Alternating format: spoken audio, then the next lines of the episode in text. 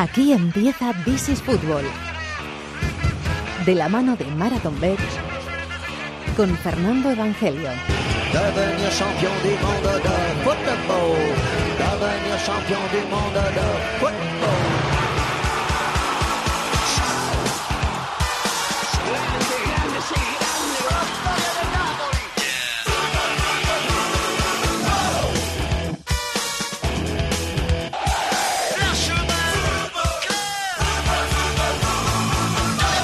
¿Qué tal? Bienvenidos al Rincón del Fútbol Internacional en la cadena COPE. This is Fútbol capítulo número 364. Bienvenidos a las primeras jornadas de la fase de clasificación para la Eurocopa 2020.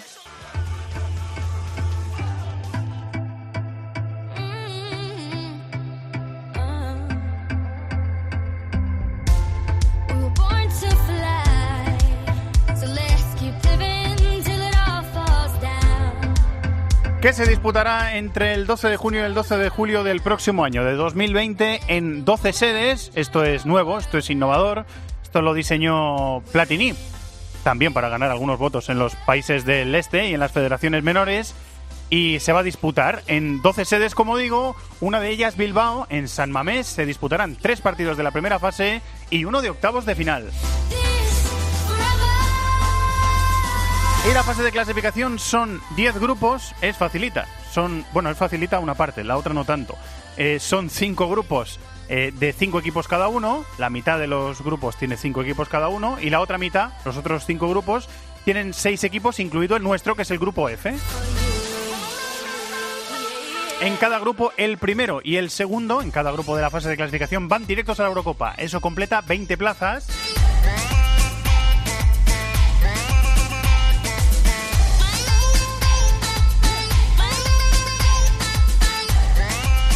Y las otras cuatro plazas de la fase de clasificación salen de la Liga de Naciones. Cada división de la Liga de Naciones, que terminó el pasado mes de noviembre, tiene una plaza y como es un poquito complicado de explicar y también de entender, pues lo dejamos para el final de la fase de clasificación. Pero lo magro, lo importante, es que España y las otras selecciones tienen que quedar primeras o segundas de grupo antes del mes de noviembre, noviembre acaba esta fase de clasificación, para ir directas de primera mano a la Eurocopa. Así que lo que vamos a hacer enseguida en This is Football, con Natalia Escobar como técnico y con Cható y con Nieto como productores, es hacer un repaso a los marcadores de todos los grupos en la primera y en la segunda jornada de clasificación.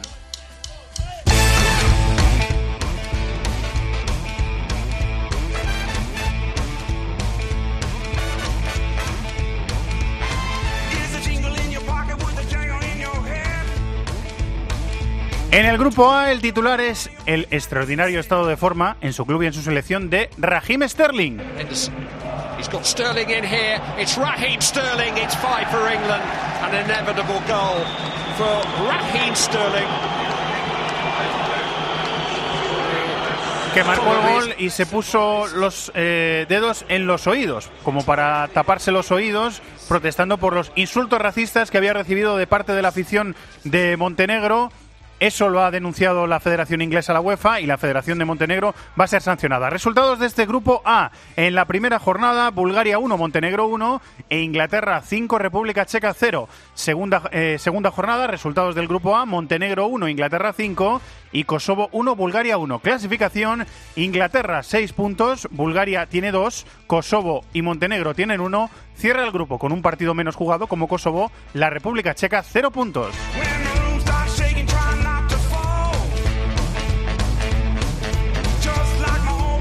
En el grupo B, el titular que la vigente campeona de Europa se estrelló en los dos partidos, dos empates. Mas Cristiano na grande área. Atenção Cristiano. Ainda Cristiano o remate. A bola não entra por centímetros. Atento Piatov. Atenção Cristiano mais uma vez. Aí está Cristiano. O remate de novo. Piatov. Primera jornada, resultados de este grupo B, Portugal 0, Ucrania 0 y Luxemburgo 2, Lituania 1. Resultados de la segunda jornada en el grupo B, Portugal 1, Serbia 1 y Luxemburgo 1, Ucrania 2. Clasificación, Ucrania primera con 4 puntos, Luxemburgo segunda con 3, Portugal es tercera con 2 y con partidos menos jugados, Serbia un partido, un punto, Lituania un partido, 0 puntos. En el grupo eh, C, el titular es el partidazo que vimos en Ámsterdam en el estadio Johan Cruyff cuando se cumplían tres años de fallecimiento del maestro que ha influido en el fútbol mundial, en el fútbol holandés y también en, el fútbol español. El gol de Schulz en el último minuto. Nico Schulz, 3 zu 2. El broche de oro para un partidazo. Holanda 2, Alemania 3. Ese mismo día Irlanda del Norte 2, Bielorrusia 1. Y en la primera jornada de este grupo, Holanda 4, Bielorrusia 0. E Irlanda del Norte 2, Estonia 0. Clasificación, Irlanda del Norte 6 puntos. Alemania y Holanda tienen 3, Alemania ha jugado un partido menos, Estonia con un partido jugado 0 puntos, Bielorrusia dos partidos jugados también 0 puntos. Grupo D, otro final de infarto. Iba ganando Suiza 3-0 a Dinamarca en el 84, 3-2 en el descuento y en el descuento pasó esto. Thiers qui remet la sortie de Sommer, il y a du monde. Aïe, et aïe, les aïe. Danois qui marquent C'est le fou. 3 à 3, c'est pas complètement possible. fou. C'est complètement fou. C'est complètement fou. Là là. Catastrophe. C'est terrible. Catástrofe terrible, decían los compañeros de la televisión suiza, porque Suiza, insisto, iba ganando 3-0 en el minuto 84, dijo Paco González. Qué bien está Suiza. 3-3, tenía que ocurrir. Suiza 3, Dinamarca 3, Irlanda 1, Georgia 0. Y en la primera jornada, Georgia 0, Suiza 2 y Gibraltar 0, Irlanda 1. Clasificación de este grupo de Irlanda 6 puntos, Suiza 4, Dinamarca tiene 1 y un partido jugado menos, Gibraltar tiene 0 y un partido jugado menos, Georgia 2 partidos 0 puntos. Y para terminar esta tanda de grupos de 5 equipos, el grupo E, donde está bastante mal la selección subcampeona del mundo, Croacia. Jujak.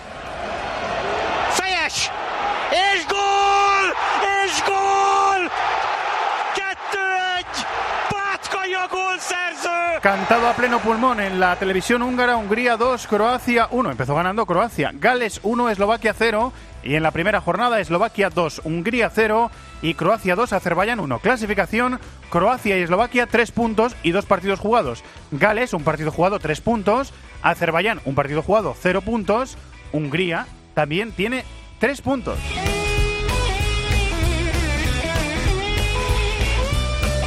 Estos son los grupos de 5 equipos. Vamos a por los grupos de 6.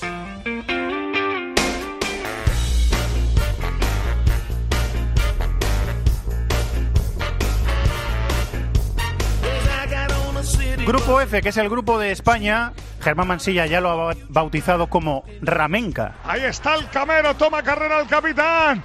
Bajo palo Jerstein, Sergio Ramos, amaga Jerstein, uno, dos, y gol, gol, gol, gol,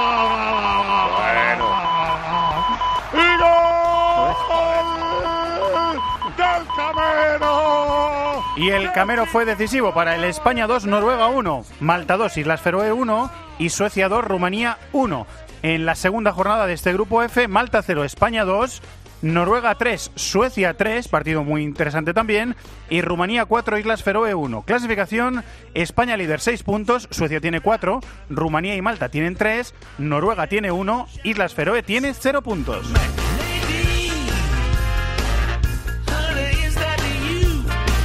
En el grupo G está uno de los protagonistas de la jornada en esta fase de clasificación para la Eurocopa. Es media punta, juega en Israel y se llama Eran Zahavi.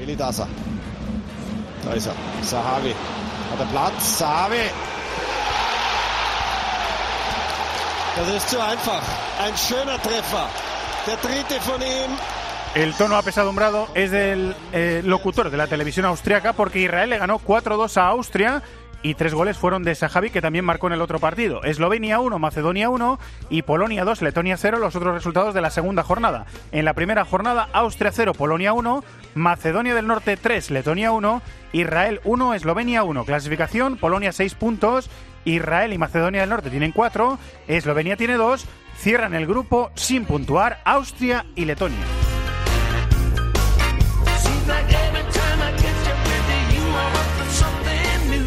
Vamos a por el grupo H, en el grupo en el que está la campeona del mundo, el grupo en el que está Mbappé y también Griezmann. Qui hésite à frapper, qui perd le but. Pas d'enjeu Et ça, c'est magnifique Pour son 27e but en équipe de France.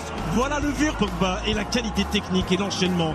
Et derrière, c'est pur, c'est El gol de Francia que empieza pisando fuerte en esta fase de clasificación Francia ganó sus dos primeros partidos con autoridad, Francia 4, Islandia 0 y Moldavia 1, Francia 4. Los otros resultados de este grupo, Turquía 4, Moldavia 0, Andorra 0, Albania 3, Albania 0, Turquía 2 y Andorra 0, Islandia 2. Clasificación, Francia y Turquía 6 puntos, Albania e Islandia 3 puntos, Andorra y Moldavia 0 puntos. Vamos de nombre propio en nombre propio. Grupo I, Eden Hazard. Name Batshuayi controleert die bal. eh, er zit dan vast en een schot van Hazard. Hij bekroont al heel snel zijn eh, honderdste interland met een doelpunt. Hazard decisivo para las dos victorias de Bélgica en este grupo. Chipre 0, Bélgica 2.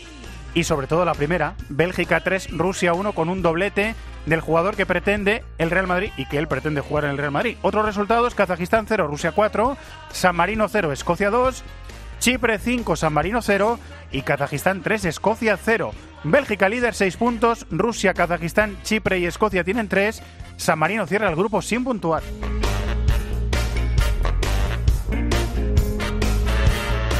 En el grupo J ha nacido una estrella. Juega en Italia. Se llama Moiskin. Troppo lontano Bernardeschi, porta palla immobile, servito Ken! Il 2 a 0, ha segnato Moise Ken alla prima da titolare, il calciatore più atteso in azzurro, la mette dentro e fa respirare tutto il pubblico del Friuli di Udine e tutti i tifosi italiani. Moisken, como dice el locutor italiano, Italia 2, Finlandia 0, Bosnia 2, Armenia 1 y Liechtenstein 0, Grecia 2. En la segunda jornada, Italia 6, Liechtenstein 0, Bosnia 2, Grecia 2 y Armenia 0, Finlandia 2. Italia líder 6 puntos, Grecia y Bosnia tienen 4, Finlandia tiene 3 y Armenia y Liechtenstein cierran el grupo con 0 puntos.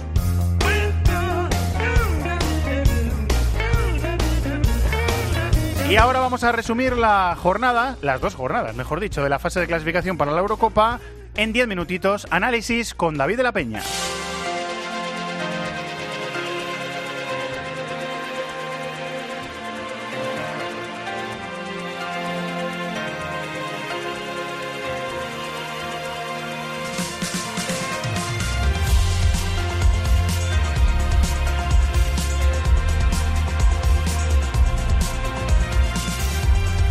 Análisis lo vamos a comenzar mandándole un abrazo gigante al seleccionador español Luis Enrique y a toda su familia, que las graves circunstancias personales que le han obligado al seleccionador a abandonar la concentración del equipo y a no dirigir a España contra Malta se resuelvan lo antes posible. Hola David de la Peña, muy buenas, ¿cómo estás? Redacción de Sport You. Muy buenas, Fer. ¿Has visto muchos partidos en estas dos Pues jornadas unos- de clasificación? Unos cuantos. Unos cuantos. Unos cuantos, sí, sí. Has hecho como yo, ¿no? ¿Te has visto, te ha visto alguno, no? Alguno que otro ha caído. Alguno que otro ha caído. a la Eurocopa, de, también algún amistoso de Sudamérica, y bueno, alguna cosilla por ahí ha caído. Muy bien, en cinco pases hemos resuelto, David y yo, resumir estas dos jornadas de clasificación, analizarlas un poquito, David. Eh, lo primero es preguntarte por el arranque de España, lo que te ha gustado y lo que no de la selección de Luis Enrique en estos dos partidos.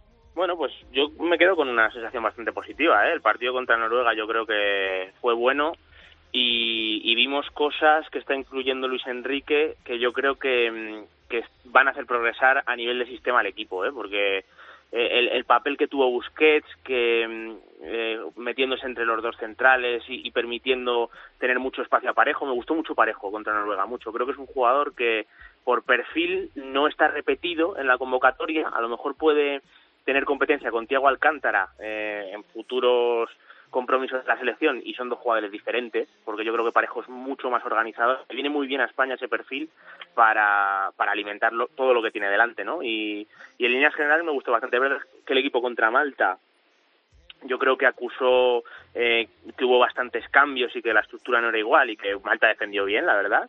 Pero yo la sensación que me quedo es, es bastante positiva, ¿eh? O sea, dentro de que ya no hay tantísima calidad como cuando el equipo ganó las dos Eurocopas y el Mundial, por lo menos a nivel de sistema yo, yo recojo cosas muy positivas, la verdad. El segundo pase, bueno, si, si hiciera eh, UEFA un cartel o una promoción de la fase de clasificación para la Eurocopa, eh, seguramente tendrían que meter el Holanda-Alemania eh, que vimos el otro día en el estadio Johan Cruyff, porque fue un espectáculo de partido. No sé si a ti también te lo pareció, con dos grandes equipos teniendo alternativas porque Alemania el planteamiento de, de Joaquín Lev eh, fue muy bueno para la primera parte y luego reaccionó muy bien Kuman, lo acabó ganando Alemania, pero fue un partido de esos que hacen afición, que dicen, que dicen los clásicos. Sí, sí. Yo creo que fue de, de los más bonitos ¿eh? que, que, ha habido en esta semana de, de selecciones. Bueno, eh, muy positivo lo que vimos en Alemania, yo creo que sobre todo en la primera parte, porque vimos una adaptación para mí buena de Lowe, eh, reaccionando después de dejar fuera al Leroy Sané del Mundial y, y yo creo que se, ha convertido en el jugador capital porque además no está haciendo lo que hace habitualmente en el Manchester City, que es jugar muy abierto, estar fijo en banda y regatear, sino que le ha dado todo el frente del ataque y, y hizo muchísimo daño tanto a, a Delic como a Van Dijk, que son palabras mayores, son dos centrales que están a muy buen nivel esta temporada. Y, a mí me gustó el planteamiento de Alemania, con Sané y Nabri muy sueltos y con Goretzka por detrás llegando a zona de remate. Y luego, como dice Sfer, la reacción de Kuman, pasando ahí a Blin como tercer central para, para mejorar en salida de balón, meter el, el bloque más arriba, un buen Memphis en, en la segunda parte, una buena reacción y, y luego la entrada de Marco Royce, que yo creo que a nada que esté bien es el jugador diferente del ataque y que debería ser pieza importantísima para Lowe, pero fue un partidazo. Tenía problemas musculares eh, Marco Royce. Claro. Y es que lo, lo sacó muy que... al final. A mí me sorprendió. Claro, Pensaba que, iba, no, que íbamos a verle más rato. Es que este chico, si no hubiese tenido tantas lesiones a lo largo de su carrera, pues a lo mejor si hubiese querido quedar en, en, el Dortmund, pero es un jugador que por talento hubiese estado casi en el equipo que hubiese querido. El tercer pase que te doy es que eh, tanto Francia como Inglaterra, dos campeonas del mundo, han empezado muy fuertes la fase de clasificación y lo han hecho desde una base ya trabajada. Francia prácticamente con el mismo once que, que ganó en Rusia, salvo Lucas Hernández, que no puede estar porque estaba, estaba lesionado. Inglaterra con la, con la base de Southgate, con muchos chicos jóvenes y también probando cosas nuevas. En el primer partido eh, fue titular Jadon Sancho y en el segundo Hudson Odoi, o sea que con introducciones también jóvenes. Sí, bueno, Francia lo tiene clarísimo, ¿eh? o sea, eh, porque por ejemplo Giroud, que no está jugando en el Chelsea salvo la Europa League, es el 9 de Deschamps, lo tiene clarísimo y, y repite la fórmula que le hizo ganar el Mundial. Y bueno, se nota que tiene todo el equipo muy interiorizado eh, el sistema de juego y bueno, pues tanto contra Moldavia como contra Islandia, pues vimos muy suelto a, a, a, todos los futbolistas precisamente por eso, porque tienen la idea de juego muy clara. Y luego Inglaterra sí cambió cosas, porque jugó con defensa de cuatro, que es verdad que Southgate iba variando entre las dos, entre jugar con tres centrales y con cuatro. En el Mundial vimos más veces al equipo con tres. Y bueno, yo me quedo sobre todo con el funcionamiento de la delantera, que me gustó mucho tanto eh, cuando jugaron Jadon Sancho, Harry Kane y Sterling, como cuando entró Hudson Odoi.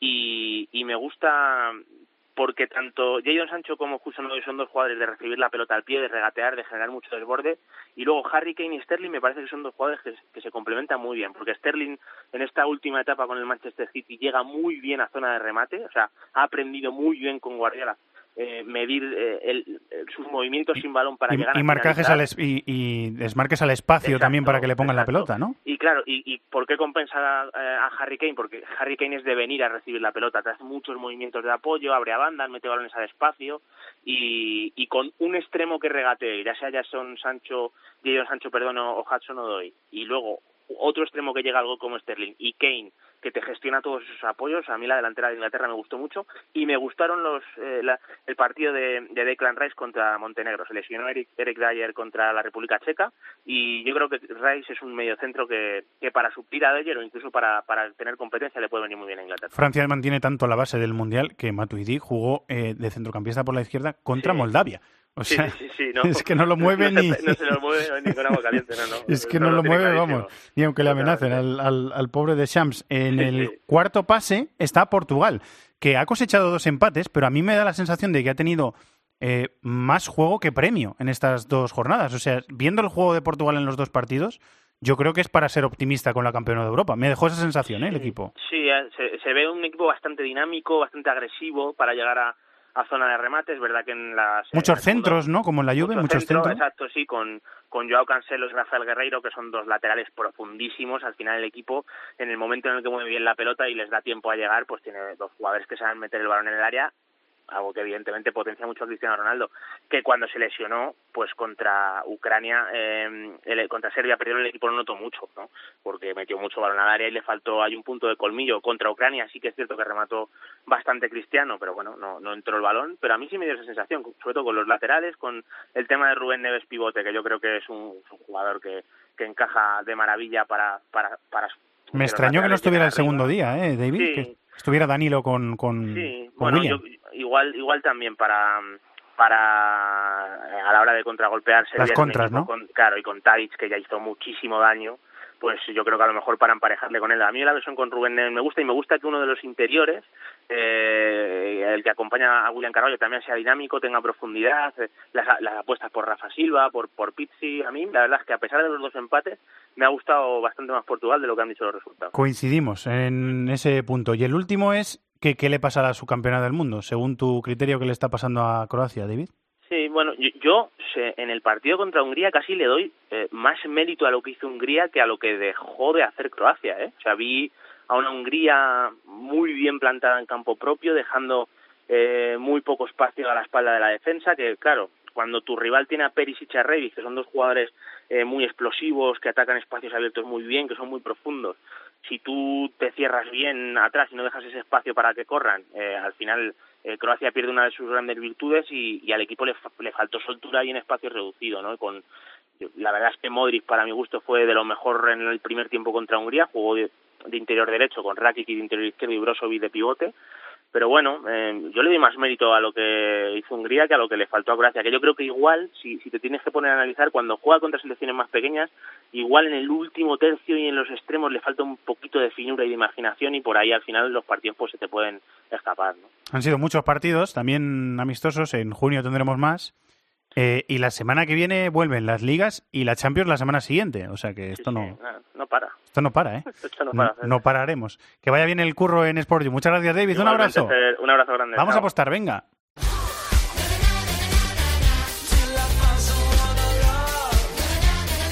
Con los amigos de Marathon Bet, porque como digo, la semana que viene vuelven las competiciones domésticas y con partidazos en las grandes ligas de Europa.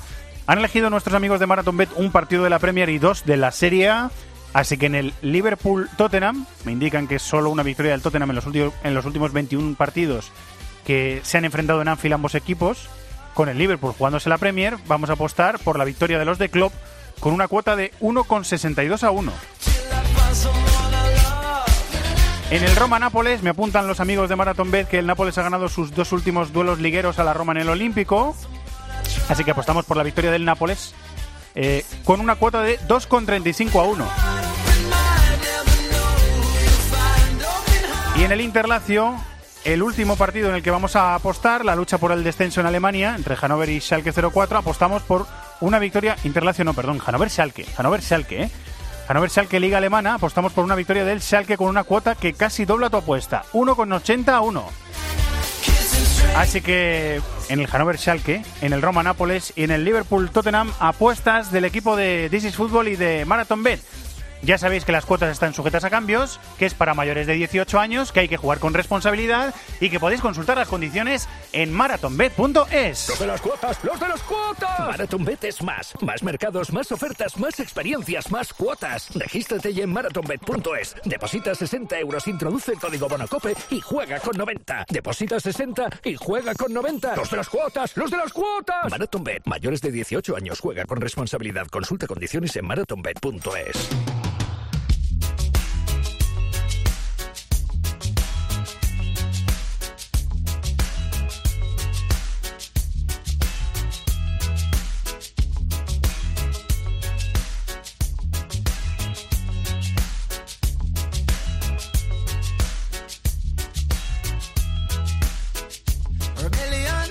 Y como no solo de Eurocopa vive el hombre, hemos tenido fase de clasificación para la Copa de África, que se va a disputar este verano, sí, este verano en Egipto.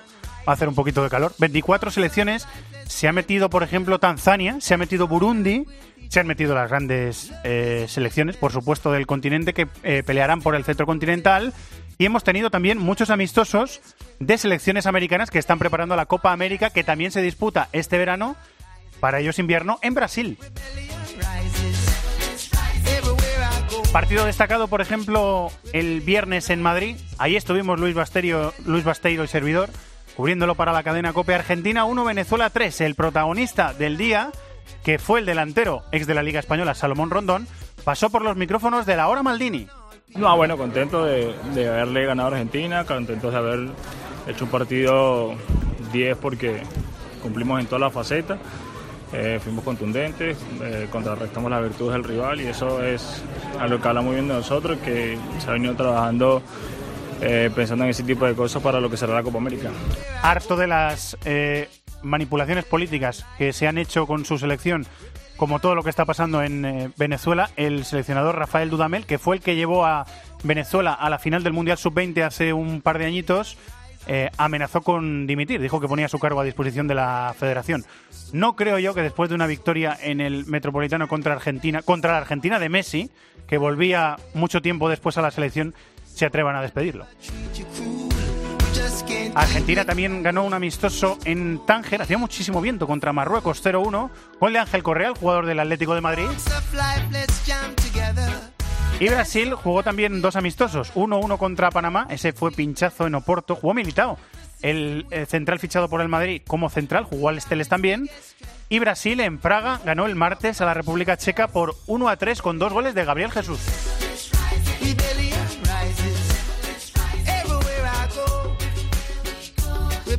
Hemos tenido también esta semana el debut de Carlos Queiroz, el portugués, el ex entrenador del Real Madrid como técnico de Colombia. Y también el debut del Tata Martino como técnico de México, que por ejemplo ganó a la vigente campeona de América a Chile 3-1. Bueno, lo dicho, que vuelven en junio las selecciones y que a partir del lunes otra vez estaremos tomándole el pulso a las ligas nacionales y también a la Champions, que vuelven dos semanas, y a la Europa League con el Barça y con los dos equipos españoles, Villarreal, Valencia, que se enfrentan en la Europa League, intentando los cetros continentales aquí. Así que This is Fútbol vuelve el próximo lunes, como siempre, en horario habitual en cope.es para descargar o escuchar online. Y lo que decimos siempre, podéis disfrutar aquí en Cope de la mayor oferta de podcast de la radio española. Gracias a Natalia Escobar, nuestra técnico, gracias a Chato y a Nieto en la producción. Hasta el lunes, nos escuchamos. Un abrazo muy grande, adiós.